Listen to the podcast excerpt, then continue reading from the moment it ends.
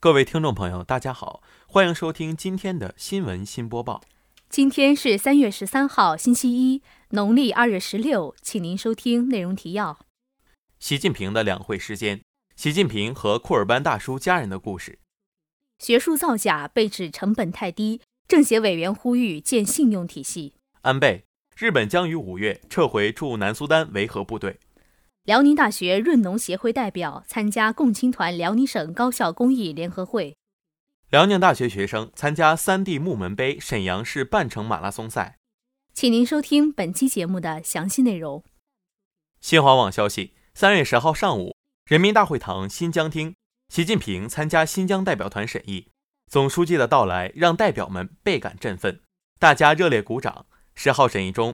买买提伊布热依木买买提名代表拿出库尔班大叔家人的照片给习近平看，习近平仔细端详，并询问库尔班大叔家人工作生活情况，请买买提伊布热依木买买提名转达对这家人的问候。习近平说：“这项工作要扎实开展，让结对认亲取得实效。”买买提伊布热依木买买提名说：“党的政策亚克西。”总书记回应：“亚克西。”审议中。习近平说：“中国是统一的多民族国家，一部中华民族史就是一部各民族团结凝聚、共同奋进的历史。民族团结是各族人民的生命线，是新疆发展进步的根本基石，也是十三亿多中国人民的共同意志。要维护民族团结，加强军政团结、军民团结、警民团结、民地团结，牢住各族人民共同维护祖国统一。”维护民族团结、维护社会稳定的钢铁长城，要全面贯彻党的民族政策，高举各民族大团结旗帜，引导各族人民增强对伟大祖国、中华民族、中华文化、中国共产党、中国特色社会主义的认同，像爱护自己的眼睛一样爱护民族团结，像珍视自己的生命一样珍视民族团结，像石榴子那样紧紧抱在一起。本台记者戴天怡。新华网消息：二零一六年底，国内某大学校长因学术不端行为被撤销三项国家自然科学基金，收缴尚未使用完的基金，两篇论文被海外 SCI 期刊撤稿等。近年来，类似这样的严重学术失信、学术不端行为屡见不鲜。然而，让人意外的是，这位校长依然安坐校长宝座，许多学术造假者依然可以参与其他项目研究。这说明，在中国学术造假的成本太低，对学术不端行为的处理没有动真格。三月十号，全国政协委员、南京中医药大学校长胡刚对科技日报记者说道：“二零一五年，中国科协、教育部、科技部、国家自然科学基金委等七个部门联合印发了发表学术论文五不准的通知。”二零一六年，以科技部牵头的十五个部门联合印发了《国家科技计划、专项基金等严重失信行为记录暂行规定》。同年，教育部颁布了《高等学校预防与处理学术不端行为办法》。二零一六年底，国家自然科学基金委对外通报二零一五至二零一六年期间查处的八个科研不端行为典型案例，并公布近期查处的六十一份科研不端行为案件处理决定。学术治乱过程中，多头治理现象非常严重，没有形成统一有效的学术信用体系是根本症结所在。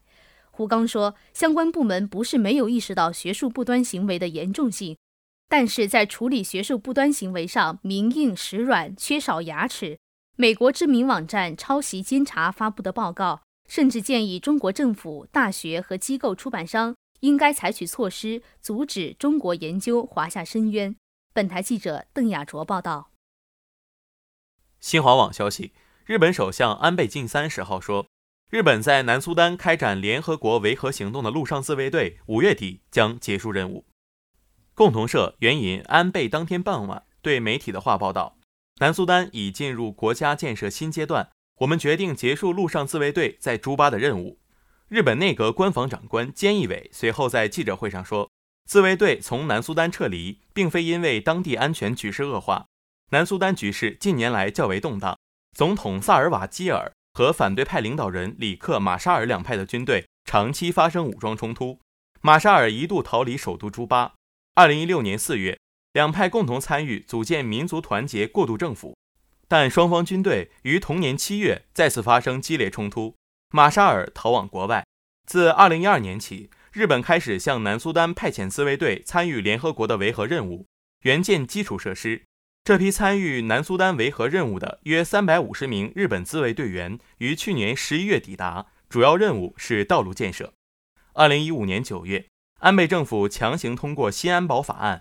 将自卫队在联合国维和行动中的活动范围和武器使用范围扩大，包括允许使用武器进行驰援护卫等。驰援护卫是指在海外参与维和行动的自卫队可以携带武器营救遭袭的联合国职员或平民，包括持枪和在必要时进行警告射击。安倍政府二零一六年十一月通过内阁决议，赋予参与南苏丹维和任务的自卫队驰援护卫的任务。本台记者邓雅卓。大学之声消息：三月十一号上午九时，在沈阳创梦工厂举办辽宁省高校公益联合会，参会人员为共青团辽宁省高校公益联合会委员会全体团员代表。我校润农协会五名代表前去参加会议。